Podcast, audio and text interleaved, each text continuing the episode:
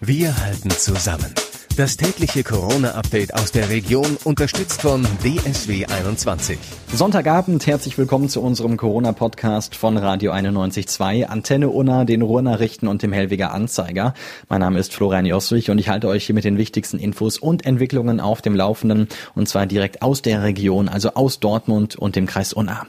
Ab morgen gilt die Maskenpflicht in Geschäften, Bussen und Bahnen sowie auf Wochenmärkten. Wer ein Verstoß geahndet wird, dazu hat sich das Ministerium nicht geäußert geäußert. Es überlässt das den örtlichen Ordnungsbehörden. Die Stadt Lünen will sich auf Kreisebene abstimmen. Man hätte sich gewünscht, dass das Land parallel zur öffentlichen Verkündung auch die Kommunen konkret ins Bild setzt, sagt Sprecher Benedikt Spangatsch. So blieben für Stadt wie Bürger weiter offene Fragen. In der kommenden Woche will die Stadt Lünen in puncto Maskenpflicht noch keine Bußgelder aussprechen, sondern die Situation vorerst durch Ansprachen lösen. Müssen Bürger in Corona-Zeiten ständig einen Personalausweis in der Hosentasche tragen? In einer Mitteilung der Stadt Kamen war zu lesen, dass alle Menschen, die sich außerhalb ihres privaten Bereichs aufhalten, ein gültiges Ausweisdokument mit sich führen müssen. Die Kreispolizei Unna sorgt jetzt für Klarheit. Zwar gäbe es die Pflicht, einen Ausweis zu besitzen, aber keine Mitführpflicht. Auch jetzt nicht. Zu empfehlen ist es aber schon, einen dabei zu haben. Es erleichtert die Kontrollen und spart Zeit. Mit einer Online-Umfrage möchte die FH Dortmund die sozialen Auswirkungen der Corona-Pandemie erforschen. Dabei gehe es unter anderem um die Fragen, wie geht es den Menschen aktuell, wie bewerten sie die Situation und wie unterschiedlich sind die gelebten Einschränkungen, sagt Koordinator Tillmann Hüppauf. Angelehnt sei die Umfrage an das Projekt Suprastadt, das bereits seit 2019 in Westerfilde durchgeführt werde.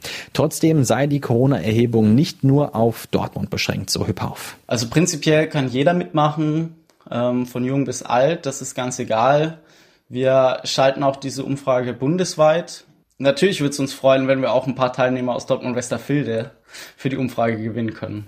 Die Freude ist groß bei Familie Dreves. Ab kommender Woche steht die Familie wieder mit ihren Obst- und Gemüseständen auf den Märkten in Selm und Borg. Die Familie hatte sich wegen der Ausbreitung des Coronavirus vor ein paar Wochen vorläufig vom Marktbetrieb zurückgezogen, vor allen Dingen aus gesundheitlichen Gründen. Der Stand ist wieder ab Dienstag auf dem Markt in Selm und danach fortlaufend auf den Märkten in Selm und Borg anzutreffen.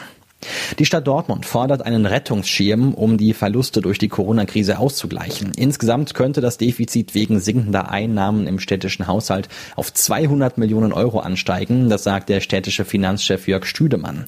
Ein Nachtragshaushalt sei für die steigenden Ausgaben nicht notwendig. Das Finanzamt werde der Stadt aber erst im Mai erste Zahlen über nicht gezahlte Gewerbesteuern mitteilen, so Stüdemann.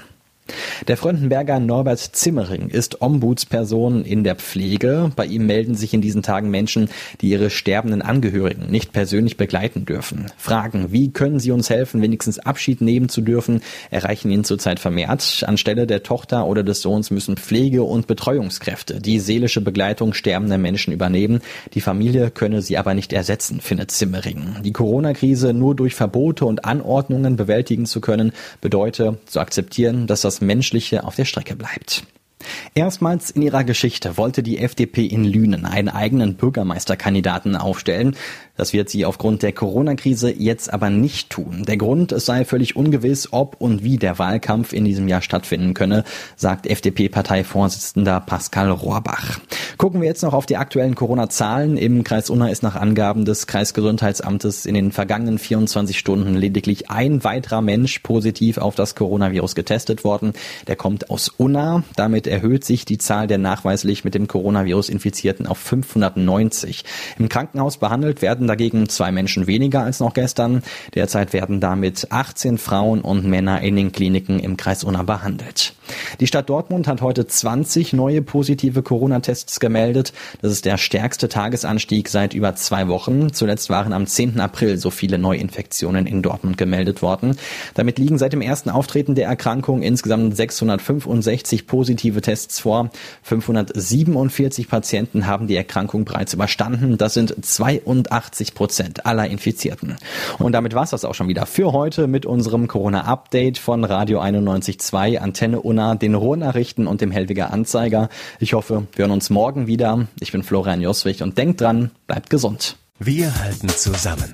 Das tägliche Corona-Update aus der Region unterstützt von DSW 21.